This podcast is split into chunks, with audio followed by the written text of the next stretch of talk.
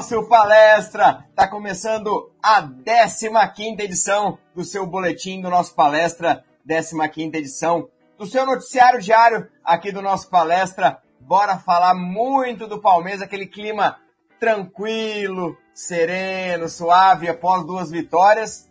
Quem sabe em breve a terceira vitória consecutiva, mas vamos falar muito e sobre o Dudu. Será que teremos parte 2 que ninguém ganha antes da bola rolar? Estamos esperando. Dia 27 está logo ali, mas ainda tem muito Brasileirão, tem muita coisa para acontecer no nosso Palmeiras, no nosso palestra.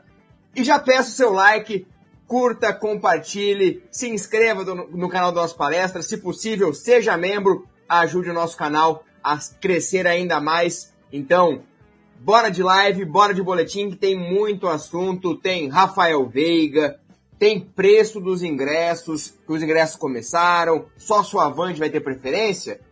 Tudo isso e muito mais comigo e hoje com Rafael Bulara. Boa noite, Bula. Prazer estar com você aqui hoje. Bora falar de Palmeiras? Fala, Léo. Boa noite. Prazer é meu estar com você. Primeira vez na nossa dupla aqui, né? Você tinha feito com o Celso, eu com o Celso, agora nós dois aqui. Como você mesmo disse, tem bastante coisa para falar hoje. É, e mesmo com janela fechada, né? A gente imaginava que não ia ter muita coisa de mercado e aí hoje teve a notícia do Rafael Veiga, a gente vai falar sobre isso também e falar um pouco da calmaria, né? Depois da, daquelas últimas semanas do Palmeiras é, com aquela série de sete partidas sem vencer, óbvio que duas delas, é, dois empates foram considerados como vitória, né? Por conta da classificação para a final da Libertadores, mas era algo que incomodava e o Palmeiras volta a reencontrar o caminho das vitórias nessa semana. E tem uma partida, né, na próxima segunda-feira que tem tudo aí para fazer a trinca depois de um longo período. Mas a gente vai destrinchar tudo isso agora, a partir de agora, no boletim do nosso palestra desta quinta-feira. Quinta-feira, dia 21, não teve treino, então não falaremos sobre treino hoje, porque não teve treino. O elenco ganhou uma folga, já que o próximo jogo é só na segunda-feira, o elenco chegou nessa madrugada, então hoje no boletim não teremos é, o boletim do, do treino do Palmeiras, mas falaremos muitas notícias hoje aqui no programa. E para passar aquela primeira passada nos nossos, nossos companheiros de todos os dias, tá aqui o Jackson deixando seu boa noite, Murilo Dias, membro do canal. Boa noite, pessoal. Acho que se vier uma proposta boa, dá para vender. Precisamos de renovação no elenco se referindo a Rafael Veiga. Tá aqui também o Ariel. O problema se vender é ficar sem o artilheiro próximo da, do final da, da, temporada. Lembrando, vamos falar daqui a pouquinho que não é para agora, é para depois, porque a janela tá fechada, mas vamos destrinchar daqui a pouquinho. O Andrei já foi mais saudosista. Veiga saindo, é a hora de trazer o Valdívia. Valdívia só se for para ser comentarista da TV Palmeiras, porque esse daí já foi. Mas obrigado, Andrei, pela sua participação. Quem tá mais aqui? Danilo Belcaro, outro membro do canal. Boa noite, até dia 27 vou tentar vender todos os nossos titulares. É.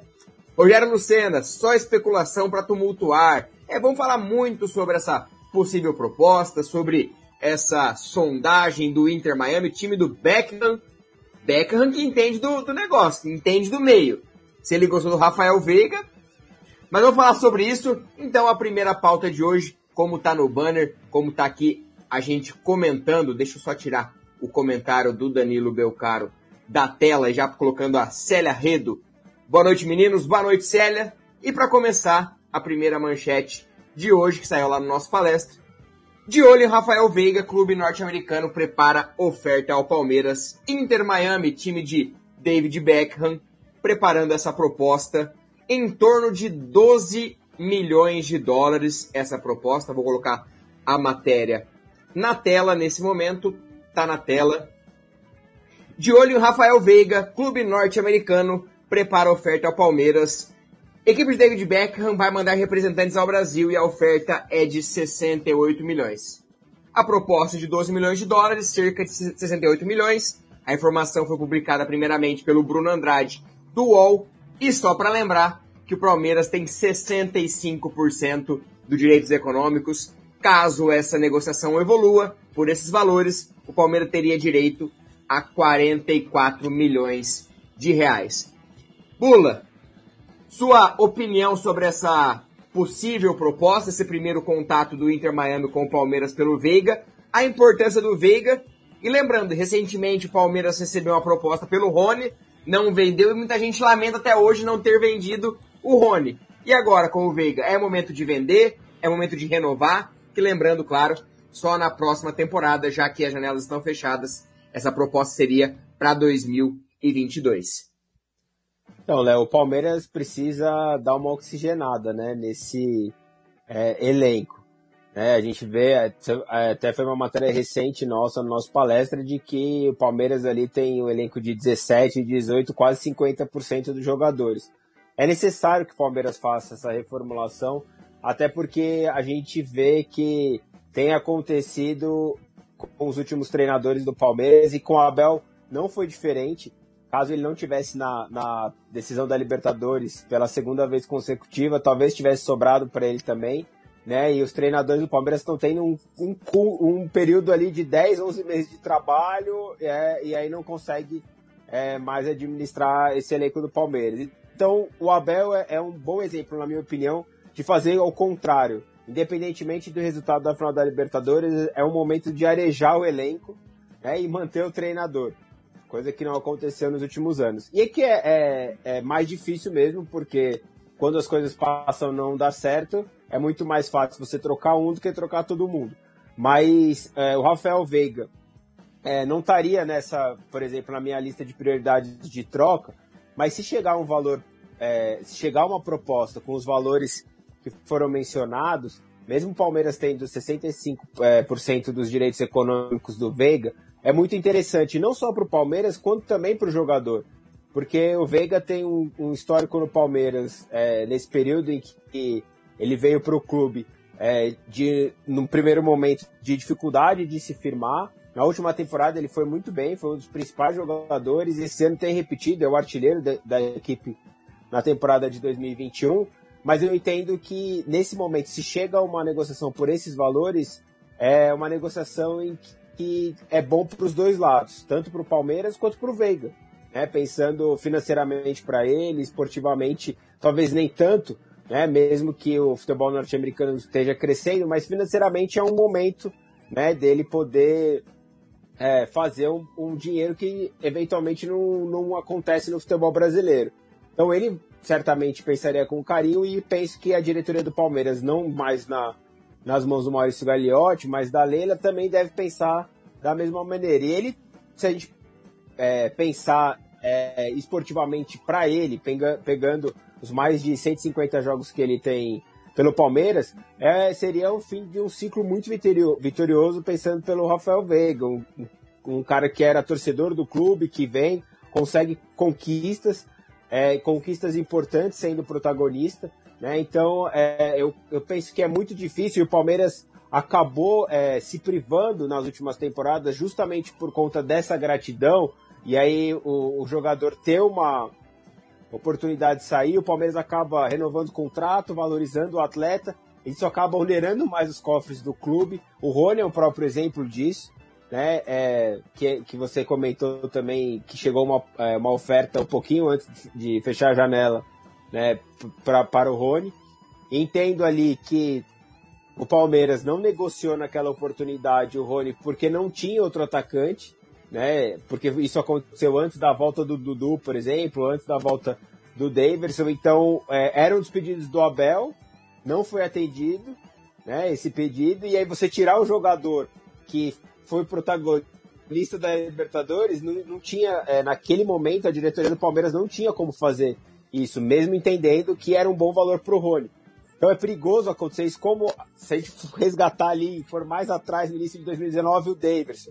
Então é um momento diferente que é, tem que pensar por esse lado. Por mais que você tenha gratidão pelo jogador, mostrar para ele que é um, um negócio bom para os dois lados. Nesse caso, tanto para o Palmeiras Quanto para o Rafael Veiga, eu acredito que é, se os representantes vierem mesmo para cá, né, para o Brasil, para acompanhar mais de perto o desempenho do Veiga, e isso virar uma proposta, eu imagino que o Palmeiras vai dar uma negociada também. Não vai chegar, eu ofereço tanto e tal, pode levar jogador. Vai haver uma negociação, que é normal do futebol, um pouquinho mais. O Palmeiras vai jogar um pouco mais para cima, o clube norte-americano vai fazer uma média e é possível. Mas eu entendo que é um negócio muito positivo tanto para o Palmeiras quanto para o Veiga e, e, tirar um pouco dessa questão da gratidão. Né? E faz parte, é uma negociação né? e, e, e eu entendo que neste momento, né, pensando, é, a gente fala neste momento porque a notícia saiu hoje, mas pensando para a próxima temporada, para 2022, caso a, a, proposta se concretize, é, eu não, não vejo problema é, do Palmeiras negociar o Rafael Veiga é, a partir do ano que vem.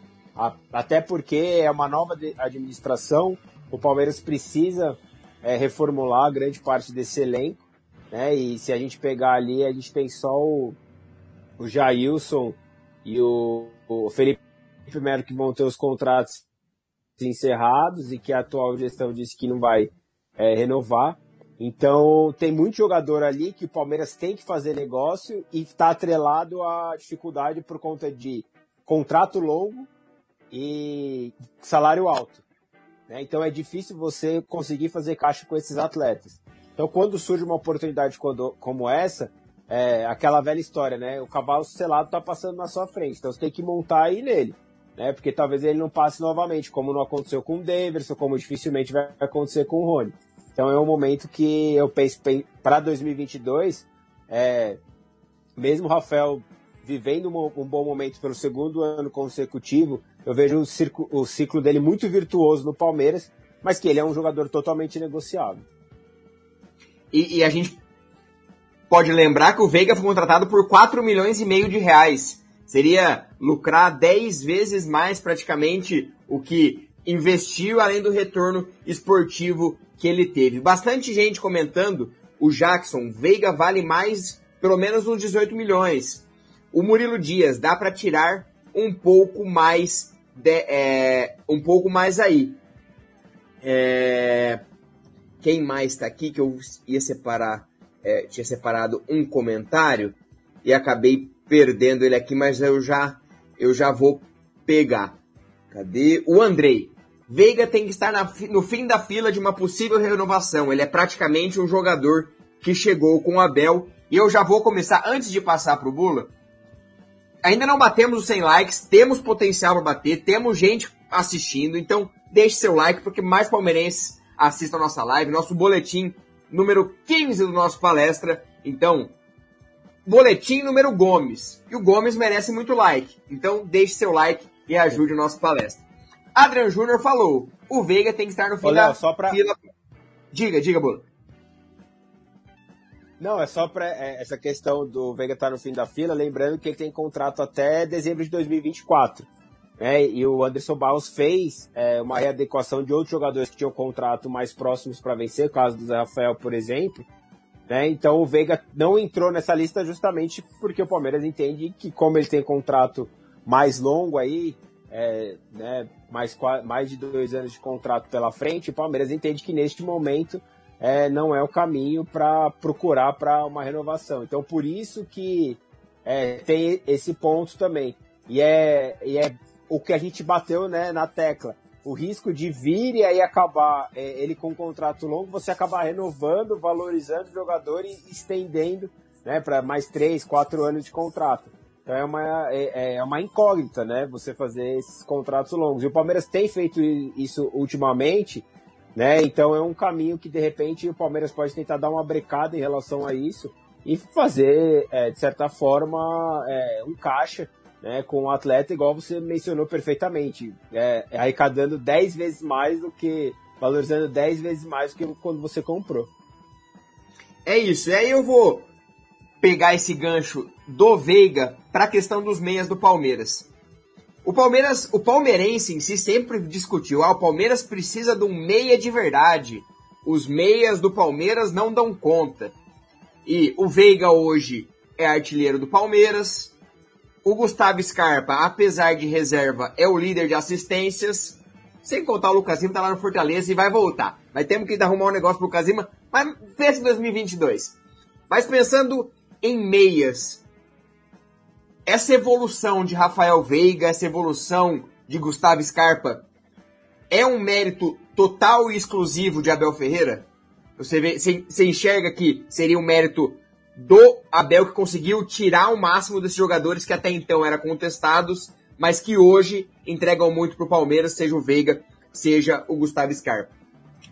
Sem dúvida, Léo, porque é só a gente pensar no trabalho anterior ao dele, que foi do, do Luxemburgo. E um pouco antes da queda do Luxemburgo, quando ele entra naquela sequência de derrotas, ele reclamava do elenco e, e reforçava que o Palmeiras precisava de meia. Né? E depois o Abel chega, o Rafael Veiga é campeão da Libertadores como protagonista, é o artilheiro da atual temporada e o Gustavo Scarpa começa muito bem o ano, né? Naquele período em que os jogadores tiveram férias, né? No Campeonato Paulista, que ele foi bem, com, conseguiu é, já desde aquele início alavancar com é, assistência para gols e continua mesmo sendo reserva da equipe, tanto que é disparado em relação ao segundo colocado nesse quesito na atual temporada. Então eu penso que é um mérito sim do, do, do Abel Ferreira neste ponto de conseguir tirar dos atletas é, o máximo que, que eles podem dar. Em determinado momento a gente até fica com a dúvida, né? Pô, será que consegue tirar mais ou já foi o limite?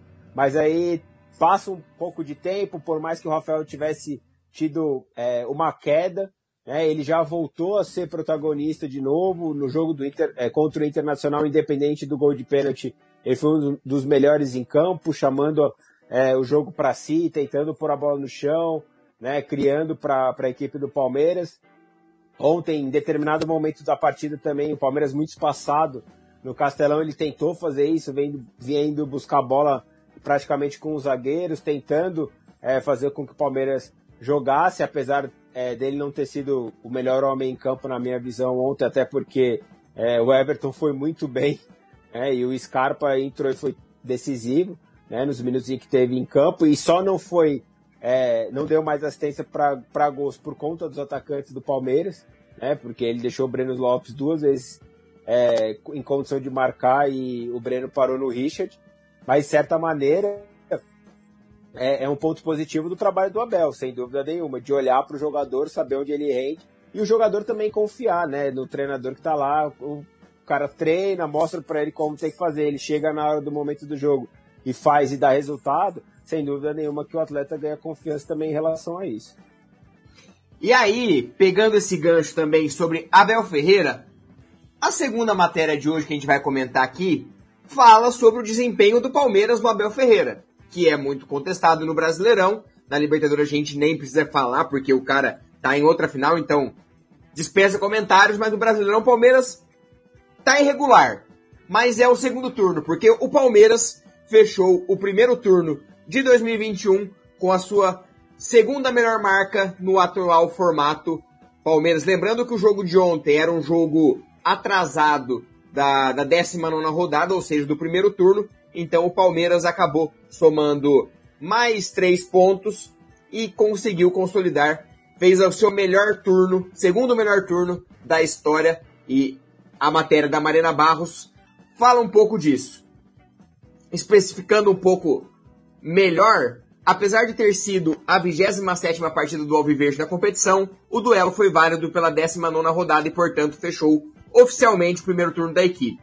E aí, a última campanha que superou a de 2021 na primeira metade do campeonato foi a de 2019, quando o maior campeão nacional somou 39 pontos no período sob comando de Luiz Felipe Scolari, aquele primeiro turno maravilhoso até a Copa América. Depois o time desandou e acabou gerando tudo que gerou. Curiosamente, nos títulos de 2016 e 2018, a equipe apresentou desempenho inferior, crescendo e arrancando no segundo turno. Apesar de contestado, o Abel segue com bons números, o Bula, porque é, em meio a tantos campeonatos, tantos treinadores, ele consegue colocar o Palmeiras nesse primeiro turno como a segunda melhor campanha. Apesar dos problemas do segundo turno, o primeiro turno do Palmeiras foi um, um primeiro turno bem consistente. Sim, o Palmeiras é, ainda pode perder né, essa, essa segunda colocação quando é, o Flamengo fizer os três jogos que ele tem atrasado ainda do turno. Então o Flamengo pode, pode passar o Palmeiras em relação a isso. O Palmeiras pode terminar como o terceiro. Né? E o Atlético, lembrando que também tem um jogo, então hoje é, a diferença do Palmeiras para o Atlético é de um ponto, se a gente pensar só na classificação do primeiro turno, mas o Atlético tem um jogo a, a, a, a mais para fazer. que também é da 19 rodada, pode subir essa diferença para quatro pontos, né? E o, e o, e o Flamengo, se conseguiu 100% de aproveitamento que faltam nessas três rodadas atrasadas, também passa o Palmeiras. De qualquer maneira, o Palmeiras garante o máximo, é, no máximo a terceira colocação a gente pensar no turno, que é uma pontuação que é a pontuação ideal para o número do Abel Mágico de 81 pontos, né, que ele sempre colocou desde o início do campeonato. O problema são as rodadas seguintes, né, o início do retorno. O Palmeiras tem oito pontos em oito rodadas do retorno, que fica inviável, e mesmo se o Palmeiras conseguir agora 100% de aproveitamento até o final do Campeonato Brasileiro, coisa que não vai acontecer, o Palmeiras não consegue mais alcançar o número que o Abel tinha projetado de 81. Então o problema não foi o primeiro turno do Palmeiras, e sim o início do retorno, né? Que foi muito ruim. E o Palmeiras até é, conseguir a vitória contra o Internacional, o Palmeiras era o time de pior campanha né, no, no, no retorno. E esse tipo de deslize é imperdoável para um campeonato de pontos corridos. Né? Quando você tem uma sequência muito ruim né, em um campeonato que neste, neste ano colocam equipes é, com um nível muito acima, como é o caso do Atlético Mineiro, o próprio Flamengo, é, quando você fica muito tempo sem perder, a sua diferença aumenta consideravelmente. É só a gente parar para pensar, se eu não me engano, até a 13 terceira rodada, o Palmeiras tinha, é, é, não era só o líder, como tinha uma vantagem de pontos em relação ao Atlético ali, de dois, três pontos, se eu não me engano. Né? E, é, e hoje a gente pega ali e vê que na soma geral do campeonato, depois de 27 rodadas, o Palmeiras está a 10 do campeonato, do líder do campeonato, e o líder do campeonato tem um jogo a mais, essa, essa distância podendo chegar a 13. Né? Então é, o Palmeiras acaba é, deixando o campeonato de lado justamente quando vira o, o turno, quando você começa perdendo para o Flamengo, e não só isso, né, Léo? É, a gente tem que ponderar também que esse bom primeiro turno do Palmeiras, né, o Palmeiras ficou uma sequência ali de 10 jogos sem perder, mas o, esse primeiro turno, os pontos que o Palmeiras conquistou na, naquela oportunidade também eram contra equipes que estavam ali do meio da tabela para baixo. O Palmeiras tem extrema dificuldade contra os primeiros colocados. Conseguiu vencer o Internacional no último domingo e, se não me engano, foi a primeira vitória contra um time do G6. Né? Porque o Palmeiras virou o turno, por exemplo, só com um ponto naquela oportunidade que foi o um empate contra o Corinthians ali no início da competição, terceira ou quarta rodada. Né? Então, é, além do fato de você, no campeonato de pontos corridos, não poder correr o risco né, de ter uma oscilação tão grande como aconteceu, tem o fato também de você precisar tirar pontos daqueles clubes que vão brigar pelo, pelos mesmos objetivos que você. E o Palmeiras não conseguiu fazer isso, por isso que acabou ficando para trás. Mas é importante, é, pensando não só na final da Libertadores, você chegar encorpado até lá, mas é importante também para, é, em caso de não título da Libertadores, você estar numa situação confortável e já assegurar a, a vaga direta para o torneio do ano que vem continental.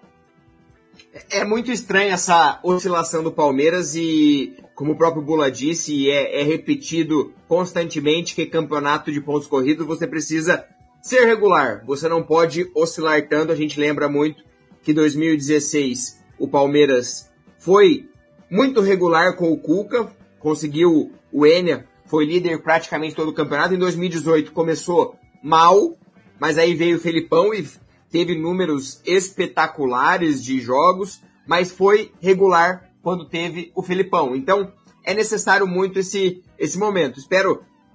Acho que título nesse momento é muito difícil, pensando porque o Atlético Mineiro está fazendo uma competição muito fora da curva, o Flamengo também está seguindo a passos mais lentos, mas seguindo Atlético Mineiro, mas mais do que qualquer coisa, o Palmeiras precisa resgatar a confiança, resgatar a, a força que sempre teve. E esses jogos do Brasileirão, como foi contra o Internacional, contra, como foi contra o Ceará, como deve ser provavelmente como esporte que a gente espera que seja, o Palmeiras seja intenso e apresente essa regularidade que a gente não viu nos últimos jogos, onde o Palmeiras praticamente deu adeus à competição nacional e se distanciou 10, 12, 13 pontos do Atlético Mineiro. Tem bastante gente participando. O Murilo Dias falou: o Palmeiras consegue fazer um turno quase perfeito e depois estragar tudo. Verdade, Palmeiras, e, e, e, é, e é coincidência que o Palmeiras teve o melhor momento contra esses times, está tendo o melhor momento agora. que foi contra é, Sport, Internacional, é, quem mais? O Red Bull Bragantino, o Palmeiras perdeu, e aí foi essa sequência, né? Que vai ser Sport, Grêmio, o Palmeiras chegou na liderança. É, o Palmeiras é, perde do Red Bull e depois engata aquelas 10 partidas.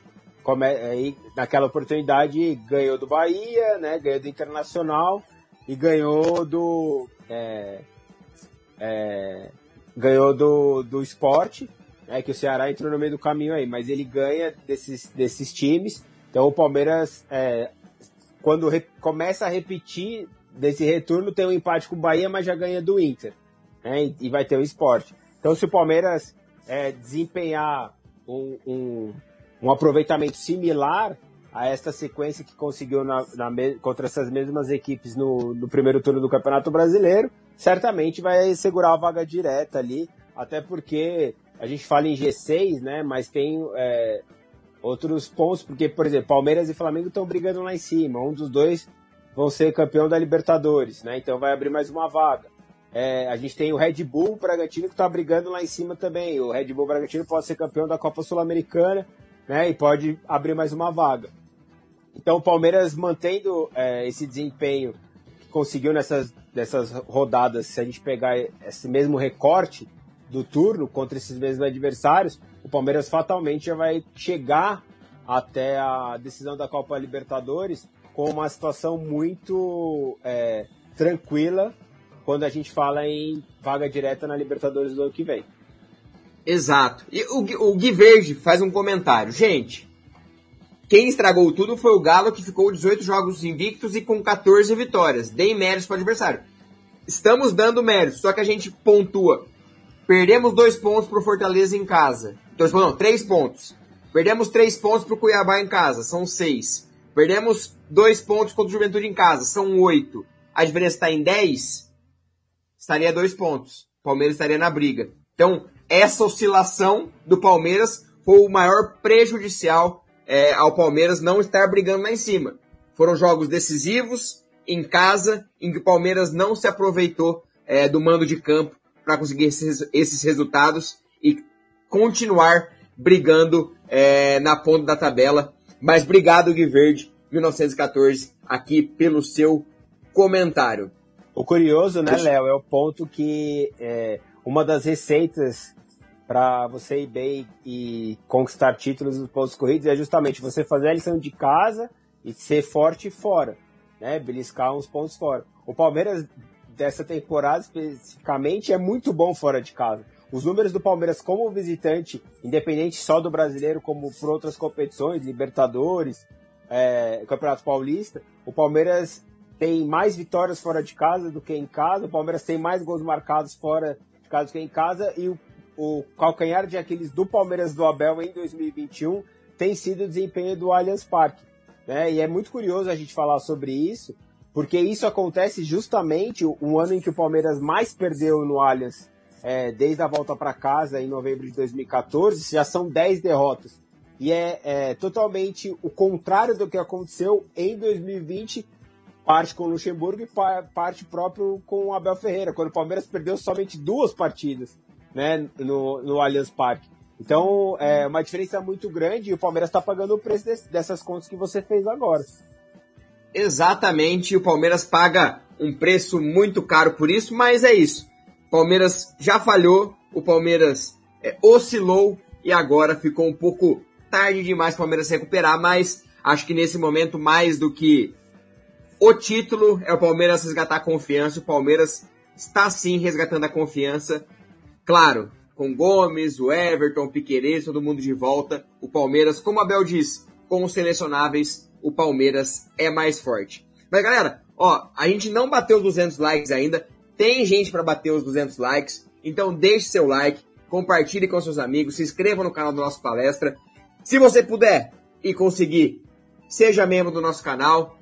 Só clicar ali embaixo, seja membro ou join, depende do, do, do, do seu YouTube, mas seja membro e ajude para que o nosso palestra continue fazendo esses programas, esse conteúdo para vocês todos os dias. E hoje deu o que falar um resultado que não é do Palmeiras. Atlético Mineiro 4, Fortaleza 0. E eu explico por quê. Juan Pablo Voivoda, treinador do Atlético Mineiro, deu uma declaração que ele errou na estratégia em jogar de peito aberto contra o Atlético Mineiro, que é muito mais forte. E a torcida do Palmeiras fez a seguinte, o seguinte questionamento: o que vale mais? Jogar recuado e vencer ou jogar de peito aberto e tomar uma goleada? Porque muita gente pede o Voivoda do Palmeiras, que é um cara muito bom, e veio essa comparação do jogo do Voivoda com o Abel Ferreira. Então essa outra matéria que saiu no nosso palestra agora há pouco, deixa eu colocar aqui na tela para vocês. Fortaleza de Voivoda é goleado no Atlético Mineiro e torcedores elogiam retranca de Abel Ferreira na Libertadores. Bula, é justa essa comparação? Não é justa? São elencos diferentes? Ou se analisarmos apenas a estratégia, o torcedor tem muita razão em comparar as duas situações. O Palmeiras jogou totalmente na retranca, sem medo de, de defender, e o Fortaleza quis jogar de peito aberto e acabou tomando quatro gols do poderoso Atlético Mineiro. Ô Léo, faltou um negócio aí pro técnico do Fortaleza. É, quando chegou na semifinal da Libertadores do ano passado, o Abel Ferreira foi lá e comprou o livro do Galhardo né, para ler e, e a gente sabe o resultado que deu. Faltou um pouquinho ali do técnico do Fortaleza olhar um pouquinho para os dois jogos do Palmeiras contra o Atlético, né, para poder tirar uma lição que foi muito positiva, né, para tentar fazer a mesma coisa. Porque se o Palmeiras vai de peito aberto contra o Atlético, né, certamente teria a mesma dificuldade que o Fortaleza teve e aí, quando a gente fala de uma decisão de 180 minutos, no caso da, dessa da Copa do Brasil, da semifinal da Copa do Brasil, ela foi decidida em 45 minutos. Né? Porque o Atlético faz a classificação dele no primeiro tempo no Mineirão, com aqueles 3 a 0 né? Então, é, você é, tem quatro quartos ali para jogar e um deles você já coloca tudo a perder. Né? Então, é óbvio que o que o torcedor mais quer que o meu time jogue bonito e dê resultado, né? E conquiste títulos. A partir do momento que não é possível, você vai para o resultado, obviamente. Né? Então, é, se fizer pergunta para o torcedor do Palmeiras ali, é, o que, que, você prefere? Você ganhar Libertador, duas Libertadores no mesmo ano, teoricamente jogando feio, ou você prefere parar, igual aconteceu na Copa do Brasil, na terceira fase da Copa do Brasil, mas finalizando 30 vezes contra o adversário, né? Óbvio que você vai querer continuar na competição, né? Então, é, é, é uma questão que não tem muito, é, muita discussão. Né? O objetivo sempre você vai querer ganhar, ainda mais em jogos de mata-mata, que exige concentração ao máximo, é você jogar no limite o tempo inteiro. E o Palmeiras soube fazer isso contra é, o Atlético Mineiro, tanto aqui no Allianz Parque, e como principalmente é, e no Mineirão. O Palmeiras foi para o Mineirão, depois de não marcar nenhum, nenhum gol aqui, sabendo que precisava jogar por uma bola. E ainda tem um outro é, adendo que tem na Libertadores e não tem na Copa do Brasil, que é a questão do gol qualificado. O quão é importante você saber que se você conseguir ir para lá e jogar por uma bola, né, você consegue ter uma vantagem muito grande. Né? Então faltou um pouco disso pro, pro técnico do Fortaleza e ele reconheceu isso, né? Então, ao mesmo passo que o técnico reconhece que ele errou na estratégia, né, depois de ver o seu time ser eliminado praticamente uma competição com 45 minutos, você pega o Abel, né, em que foi muito criticado durante esse jogo, o primeiro jogo do Palmeiras pela postura do clube, né, do, do, time em campo, e depois na, na entrevista coletiva ele fala da estratégia dele. E aí muito, muitas das críticas que aconteceram né, da, durante a partida, o torcedor do Palmeiras entendeu né, e a posição do, do o posicionamento do Abel e falou, não, ele está correto, da maneira como, como ele pensa já na semana que vem. E o Palmeiras saiu de lá classificado. Então, assim, essa questão, para mim, não há discussão. É óbvio que, que quando você consegue aliar as duas coisas, ótimo. Mas quando você não consegue, vamos jogar pelo resultado. E isso, por mais que a gente fale do Palmeiras, da academia, se você pegar é, a década de 70, tanto a primeira academia quanto a segunda academia, não dava show o tempo inteiro, cara. É, é, é uma coisa que o Mauro fala muito sobre isso. de torneios em que o Palmeiras teve extrema dificuldade, foi desacreditado e foi na base do resultado e sagrou-se campeão. Né? Então é esse o ponto fundamental, é você jogar pelo resultado, ainda mais quando você está disputando um campeonato por pontos corridos, é, um campeonato de mata-mata. E trazendo para essa realidade dos pontos corridos, a gente tem é, até o próprio Cuca. Quando você falou na, daquele primeiro turno do Palmeiras, o Palmeiras jogava bonito com o Cuca naquele primeiro turno do Campeonato Brasileiro. A partir do momento que conquistou a liderança, virou o turno em primeiro, ali, e com o Flamengo na cola, o Palmeiras passou a jogar por resultados. Tanto que era o Botafogo quase brigando para não cair, 1 a 0 Era o Internacional ali mal também, 1 a 0 né? Eram jogos duros e o Palmeiras passou a jogar pelo resultado. O próprio Coritiba, um 2 a 1 apertadíssimo no Allianz Parque. Então é você saber jogar pelo resultado para conquistar lá na frente. É isso que o Palmeiras do Abel Ferreira mais do que nunca faz em torneios de mata-mata. Exatamente, eu até brinco sempre, porque quando lá no futuro eu for conhecer a sala dos troféus do Palmeiras, levar meus filhos para ver as taças, todas as conquistas, eu não vou chegar na de 2020 e se Deus quiser 2021, vou falar meu filho, olha essa taça eu não comemorei muito porque olha foi um time feio, um time que jogou por uma bola, uns empates chatos. Não, eu comemorei, é conquista. Claro que depois do jogo, se o resultado não for esperado, a gente vai analisar para ver se a estratégia ideal foi adotada. Mas, se a gente pegar esse recorte até esse momento sem a final, todos os jogos que o Abel Ferreira preparou o time foi com uma estratégia correta. O São Paulo jogou, pro, jogou pensando no jogo fora de casa, em casa foi ofensivo contra o Atlético reconheceu que é pior e colocou o time na defesa e usou da sua melhor arma nos últimos anos para vencer o jogo. Então, acho que entre bonito e feio e resultado, eu com certeza vou sempre priorizar o resultado. E tem muita gente aqui no chat concordando com a gente. Por exemplo, Murilo Dias. Algumas pessoas aí preferem perder de goleada com certeza. É, tem muita gente que gosta de do futebol bonito. Quem mais está aqui? É, o Adrian Júnior. Me acostumei de ver o Palmeiras campeão jogando de maneira pragmática. Se é para ver show, eu ligo na Champions. Boa, Adrian. Alicia, o técnico do Fortaleza admitiu que errou. Exatamente. E aí passa muito pela estratégia. A gente pode discordar do Abel em alterações, alter, é, discordar de muitas coisas, mas a gente não pode é, não admitir que ele é um estudioso, ele é um cara altamente estrategista. A gente viu muitas vezes que a estratégia dele, o pensamento, surtiu muito efeito. O que você pensa sobre isso? Essa. Ele sempre admitiu, desde a primeira coletiva, que é um estudioso, né? Que ele dorme, acorda, vive pensando no futebol. Eu acho que muito do que acontece no Palmeiras hoje é reflexo desse pensamento. Já passamos dos 200 likes, então bora bater os 300 bora fortalecer essa live. Bula, ele é um estudioso. E eu quero. Eu gostaria muito de conversar de futebol com ele. É, além dele ser um estudioso, a gente tem que levar alguns pontos, né, Léo? Ele é um técnico muito jovem, né? Com feitos importantes. É, primeiro título dele foi só uma Libertadores da América, né? Ele é um treinador muito jovem, né? Que se preparou para isso e se mantém é, é, nesse alto é, grau de cobrança com ele mesmo. E quando a gente fala de preparação, é, é, interessante como avaliar como é a preparação num todo, né? Porque não é só o campo, né? A bola.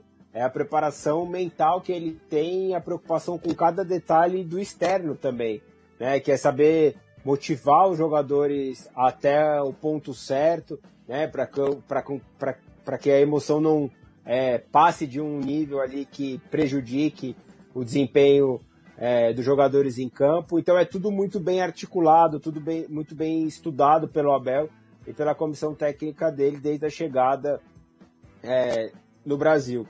E aí a gente tem um, uma matéria interessante que vai sair amanhã no nosso palestra também, que desde a chegada do Abel Ferreira, vou dar uma antecipada nos números aqui, aí amanhã vai estar tudo completo. O Palmeiras tem é, com a comissão técnica do Abel, porque ele ficou fora de algumas partidas por conta de suspensão, férias, ele teve Covid, né, em novembro do ano passado. E o Palmeiras do Abel Ferreira e com a comissão são 96 partidas em menos de um ano. Já é um número absurdo. É, o Palmeiras esse ano já está em 79 jogos, é o time que mais jogou no mundo em 2021. Tem esse detalhe que às vezes passa despercebido, mas conta muito. Né? Quando a gente tem que falar muito de desempenho, é a importância de você ter um elenco né, para aguentar é, essa maratona de jogos. E o Abel Ferreira, nessas partidas, já tem 50 vitórias né? Ou ele ou seus auxiliares em campo. Né? E para você ter uma ideia, de quanto tempo um técnico do Palmeiras não conseguia 50 vitórias em uma única passagem, a última vez que isso aconteceu foi com o Gilson Kleina durante o período dele na, na Série B. Na realidade, não foi nem na Série B, foi depois da Série B, é ali no início de 2014 no Campeonato é, Paulista. Então, se a gente pegar por ali, né, é, talvez a gente tenha é, o torcedor que critica muito o Abel, igual você falou, a gente, ele, a gente pode falar de substituições, né, falar dele em alguns pontos relacionados a isso, mas talvez é, a gente sinta muito mais falta do Abel quando ele não estiver aqui e começar a olhar para trás e ver os feitos dele, o que ele conseguiu fazer, do que propriamente quando ele está aqui. Né? Então é, é um risco que o torcedor é, pode ter, principalmente de, de quem o critica, e em alguns momentos ele dá razão para que isso aconteça mesmo, mas o ponto é que ele se preocupa muito né, com o que vem pela frente e a, a, é, a ele monta é, o time dele, ele não tem medo de montar o Palmeiras como um camaleão para cada adversário, para cada competição, para cada momento. Né? Então, é, isso é um ponto que, que ele traz do, do trabalho dele e o fato dele estudar muito proporciona para ele que ele tenha essas é, condições. Né? E aí, quando a gente fala sobre isso, tem é, a questão da, da competência dele, que depois você acaba atribuindo também não, não só isso, mas para sorte. Então, por exemplo, o Breno Lopes na final da Libertadores, quando todo mundo pediu ilha, o próprio Gabriel Veron entrando no Mineirão no lugar do Rony, né? Que são condições e, e alternativas que ele tem para aquele momento que ele está totalmente seguro daquilo que ele está fazendo né? Porque ele sabe o que ele tá, ele estudou para chegar até lá para conseguir fazer com que o Palmeiras, é, daquele determinado momento, naquela situação, consiga sair bem. Exatamente. É aquilo que a gente sempre falou. Muita gente falava, ah, o Dudu é isso, o Dudu é aquilo. Ficou um tempo falando, ah, mas volta, Dudu. Agora, acho que o Abel Ferreira vai ser um pouco disso. Muita gente critica, mas só vão é, aproveitar e, e, entender os feitos do Abel Ferreira quando ele for embora. Espero que daqui um bom tempo, porque creio eu que ele tem ainda muito, muito a crescer aqui no Palmeiras, mas essa matéria. Fortaleza é goleado pelo Atlético Mineiro e torcedores elogiam retranca de Abel Ferreira. Agora tá longe, faltam 36 dias, mas vamos falar de final de Libertadores. Com o final da Libertadores, procura por camisa do Palmeiras aumenta até 454% no e-commerce. Essa matéria que saiu hoje nossa palestra. O, o, o palmeirense acho que estava um pouquinho desconfiado, mas foi só o Palmeiras ir para a final que as compras aumentaram, os sócios aumentaram e o que falta mesmo é apenas um resgate no estádio, porque os preços ainda estão um pouquinho longe e o torcedor ainda sente um pouquinho de receio em gastar tanto para ir ao estádio. Mas no todo, no, na parte externa, vamos dizer assim, com camisa, sócio torcedor, o Palmeiras vem crescendo com essas conquistas recentes é, do clube. Importante esses valores, essa, essa, esse crescimento das camisas e também dos sócios torcedores.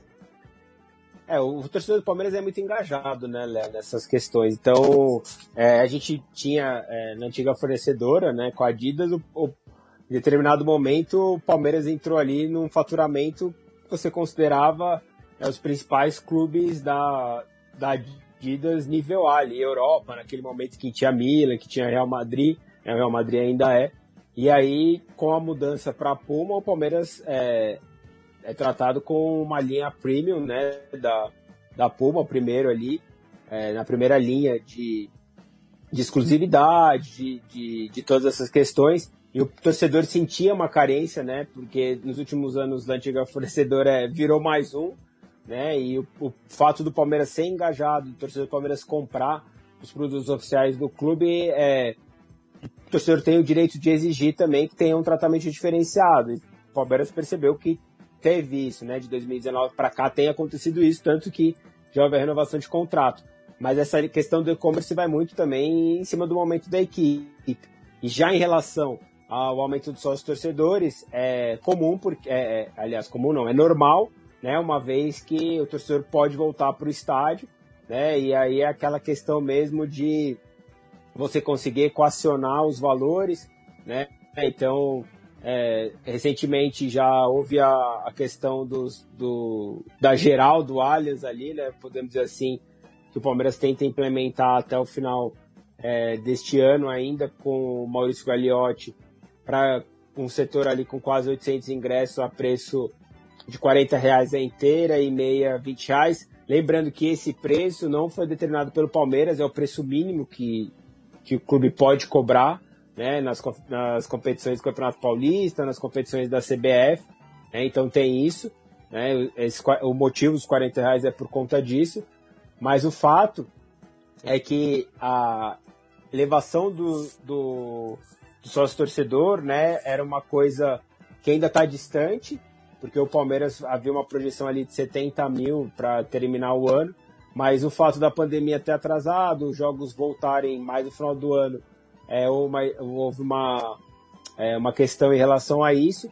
E aí agora vai ficar a expectativa, porque esse jogo contra o esporte, é, o Palmeiras vindo de duas vitórias, o jogo marcado para sábado, a chance de ter um público maior era grande. Agora passando também para segunda, nove e meia da noite, com o preço né, ainda não tão é, próximo do que o torcedor deseja, é mais difícil também de ter casa cheia. Fica a expectativa aí, de repente, para o mês de novembro, que é quando o Palmeiras vai voltar para casa, e aí com 100% é, da capacidade liberada.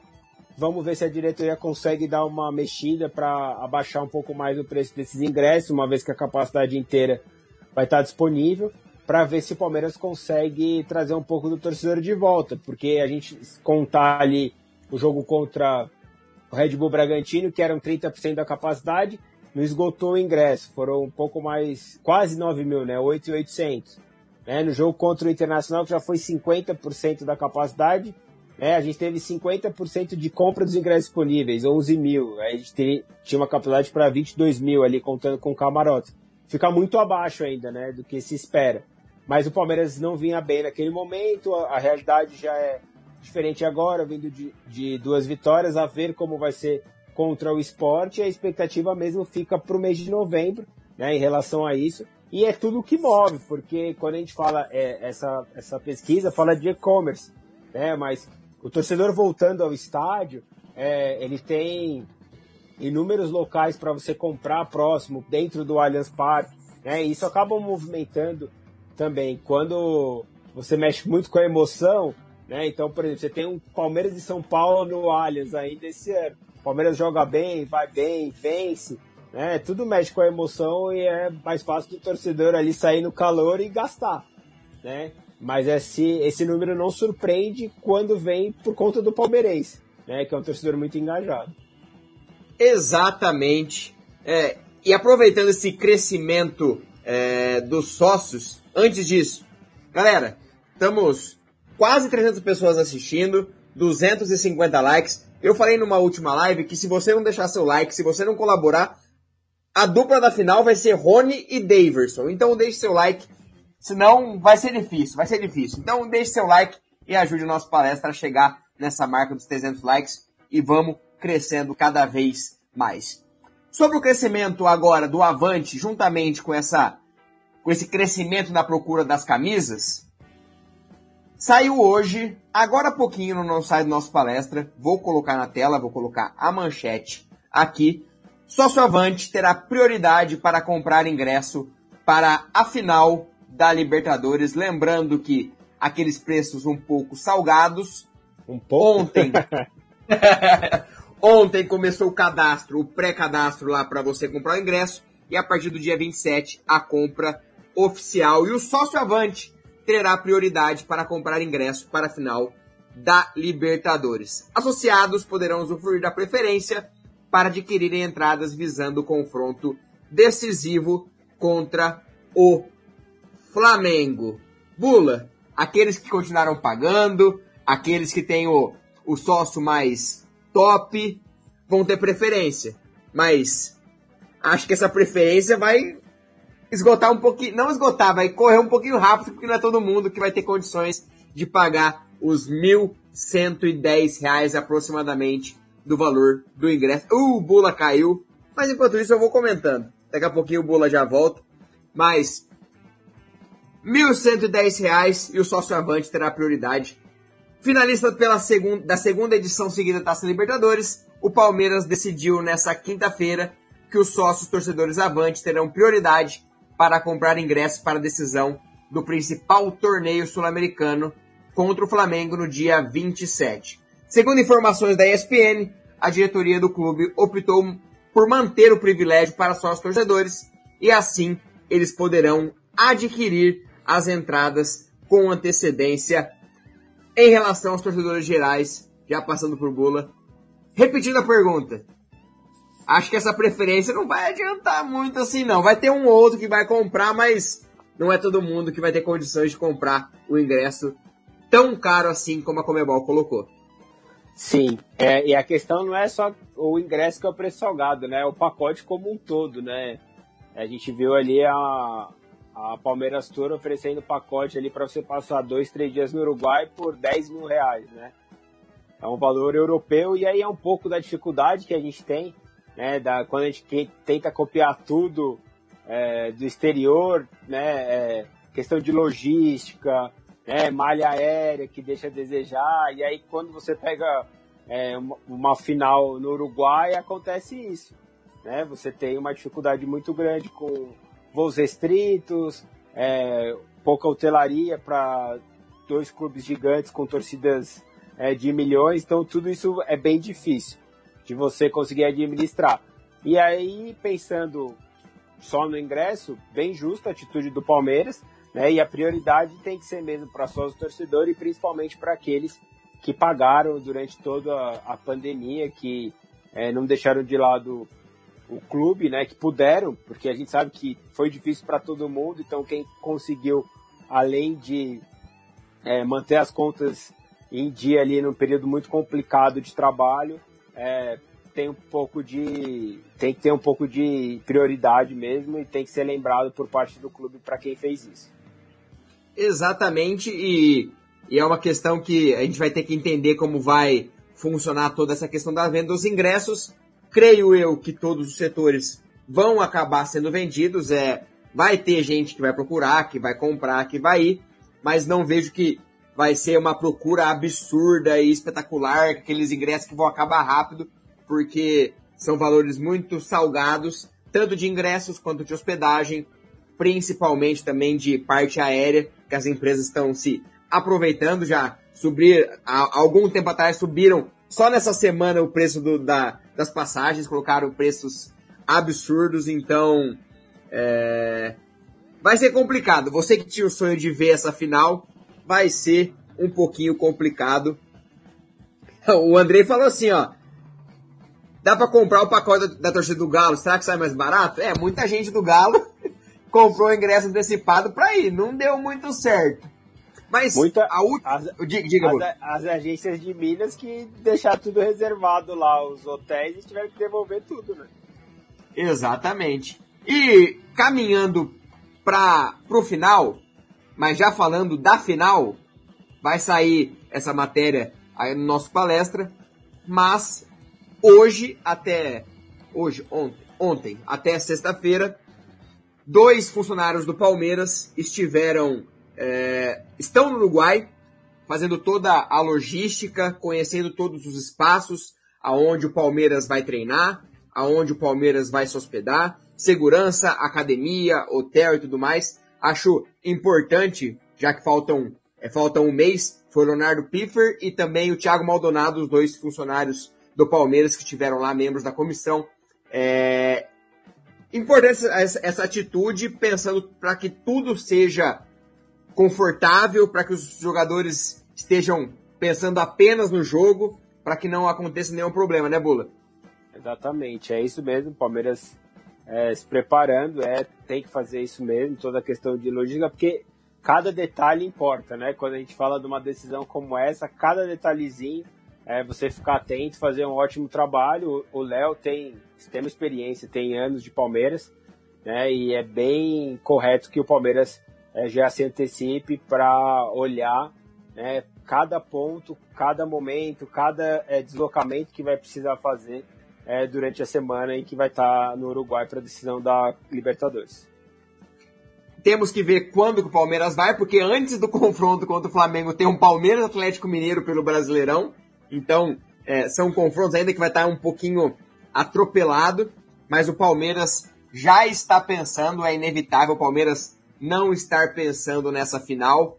É, se todos nós estamos pensando, o Abel fala que não, o Bula, mas será que ele não está pensando? ele está estudando, né? Então o próximo jogo é o esporte, é um olho cá no esporte e já outro olho no Flamengo. Então certamente ontem, é, depois da vitória contra o Ceará, certamente acompanhou o jogo do Flamengo, na, na semifinal da, da Copa do Brasil, então, obviamente, que a comissão técnica e o Abel se preparou muito bem, né? Para sequências de Libertadores, quando ele teve o São Paulo pela frente, que era um clube que ele não havia vencido, quando teve o Atlético Mineiro pela frente, com toda essa diferença, a estratégia adotada, e não vai ser diferente com o Flamengo. Exatamente. E aqui, ó, o Roberto Vieira, as torcidas já estão marcando encontros pelo caminho, perigo à vista. Tem esse detalhe, mas ontem o STJD com toda a CBF é, se reuniram para traçar uma estratégia para que isso não aconteça, para que isso é, se minimize o maior número possível. A Uruguai já determinou algumas regras para entrada no país também. Pessoas que têm é, ficha suja, ficha na polícia, já pediu todas as documentações de torcida organizada também. Então acho que está todo mundo se preparando para isso e a gente torce muito para que esse tipo de coisa não estrague, não atrapalhe uma final tão grandiosa como a da Libertadores, né, Bolo?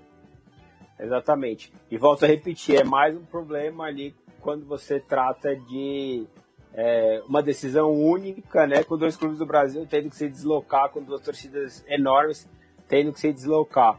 Então é tem tem essa questão de ser jogo único, né, de ter querer fazer uma, uma final a gente viu a grandiosidade né, do que foi feito no Maracanã é, em janeiro, mas a, a, América do Sul ainda fica muito aquém quando a gente pensar, né, até por distância, deslocamento, malha aérea, tudo mais difícil. Né, quando você pensa aqui e você tenta simplesmente transformar, é, transportar da Europa para cá. Não dá, porque lá você cruza países muito rapidamente, né? De trem, em uma, duas horas você já está em outro país. E aqui não acontece isso você ficar restrito a voos, você ficar é, na mão de companhias é, de turismo igual tem acontecido, e aí o pacote vai para 10 mil reais para você poder passar um final de semana no Uruguai. Então fica, se torna tudo muito inviável e infelizmente acaba acontecendo é, uma segregação né, em que só as pessoas com muito dinheiro, né, com muito alto nível conseguem estar é, é, tá presente numa decisão como essa. E aí você tem, por outro lado, a torcida que torcida organizada que está presente, que vai conseguir ingresso, que vai, que tem que ir por terrestre. Aí você pega duas torcidas que já têm um histórico de violência e tem que administrar mais esse tipo de, de situação. Né? Então, se você parar para pensar, é, uma final de Libertadores única envolve muita coisa já por si só, e você ainda tem que ficar preocupado com outras questões que deveriam ser minimizadas né? Porque era o ideal que, que acontecesse dessa maneira, mas infelizmente na realidade é muito diferente. Exatamente. É. Tem muito chão, muita água para rolar até o dia 27. A gente está ansioso, tá se preparando até lá, muito conteúdo legal para vocês. Mas tudo que é bom dura pouco e vai acabando. Estamos chegando no final de mais um boletim, mas antes não batemos os 300 likes ainda, então enquanto a gente bate esses 300 likes, eu vou colocar na tela o site do nosso palestra. Todos os detalhes, acessem lá para conferir todas as notícias. Time do Beckham quer Veiga, falamos sobre isso. As atuações do jogo de ontem, fala do Abel sobre Veiga e Scarpa, Palmeiras quer Batabu de 24 anos, tudo isso e muito mais aqui embaixo. Falando dos preços, falando da base, André Galassi, monstro da base, sempre cobrindo Paulo Vitor Gomes é o novo técnico do Palmeiras Sub-20, retorna ao Palmeiras. Tem tudo isso, tem futebol feminino, tem história do clube. Então acesse nossopalestra.com.br. Fique por dentro das notícias. Amanhã tem muita coisa, muita matéria, tem muita coisa boa preparada para vocês essa sexta-feira. Então é isso. Acessem, curta, comente, siga as redes sociais, se inscreva no canal, siga no Twitter, no Instagram.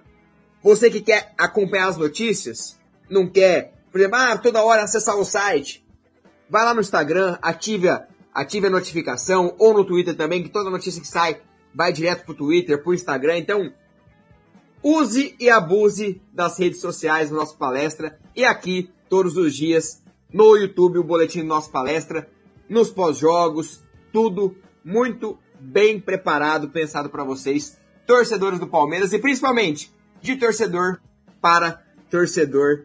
E para terminar, obrigado Bula pela, pelo primeiro boletim juntos. É um prazer estar aqui com você. Esperamos fazer muito mais. E amanhã, boletim novamente às 10 horas com o Celso e com o Vini, se eu não me engano. Acho que é essa a programação para amanhã. Mas boa noite. Deixe seu, seu último comentário, suas redes sociais e foi um prazer dividir essa, essa, esse boletim com você. Valeu, Léo. Obrigado. O prazer é meu de estar participando agora com você. Espero é, fazer essa dupla em outras oportunidades também para a gente falar muito de Palmeiras. Falar para o torcedor, reforço o seu recado de seguir o, nosso palestra nas redes sociais.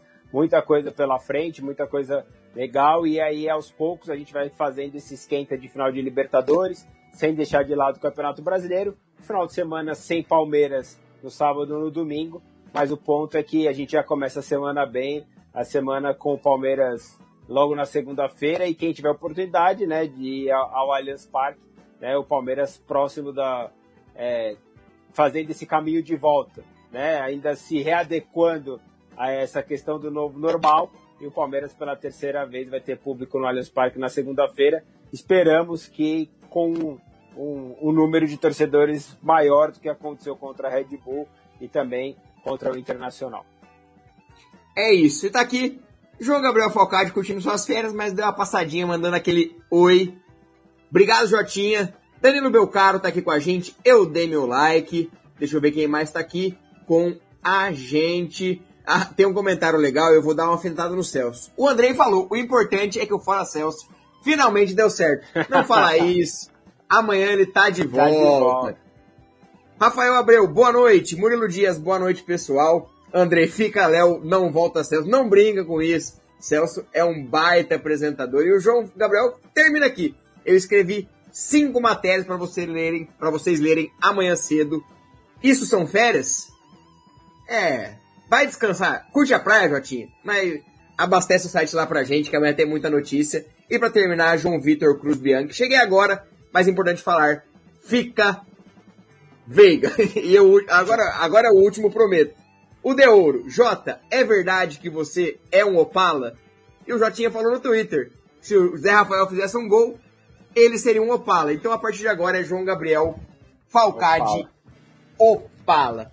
Mas obrigado a todo mundo por mais um boletim, boletim número 15, boletim número Gomes, Monstro Gomes, que saudade que eu tava. Mas vamos que vamos, obrigado até amanhã, se Deus quiser. Estaremos aqui mais uma vez em mais um boletim. Então curta, comente, compartilhe o nosso palestra e todas as mídias sociais. Um beijo para todos. Para terminar, eu vou terminar, deixa eu pensar. Vou terminar com o um vídeo de Allan Kardec. Para começar a pensar no final de semana, diga, Bolo. Olha, só um detalhe. Você falou que hoje é deixar um desafio, tanto para o Vini quanto para o Celso. Se hoje é o boletim Gomes, amanhã com eles dois é o boletim Davidson. Quero ver dancinha, hein? Desafio feito, esse recorte vai estar tá feito, mandado e vai ter que ter dancinha tipo Davidson. Então, para terminar, vamos de Allan Kardec. Para entrar no clima do final de semana. Vamos jogar! Traduz!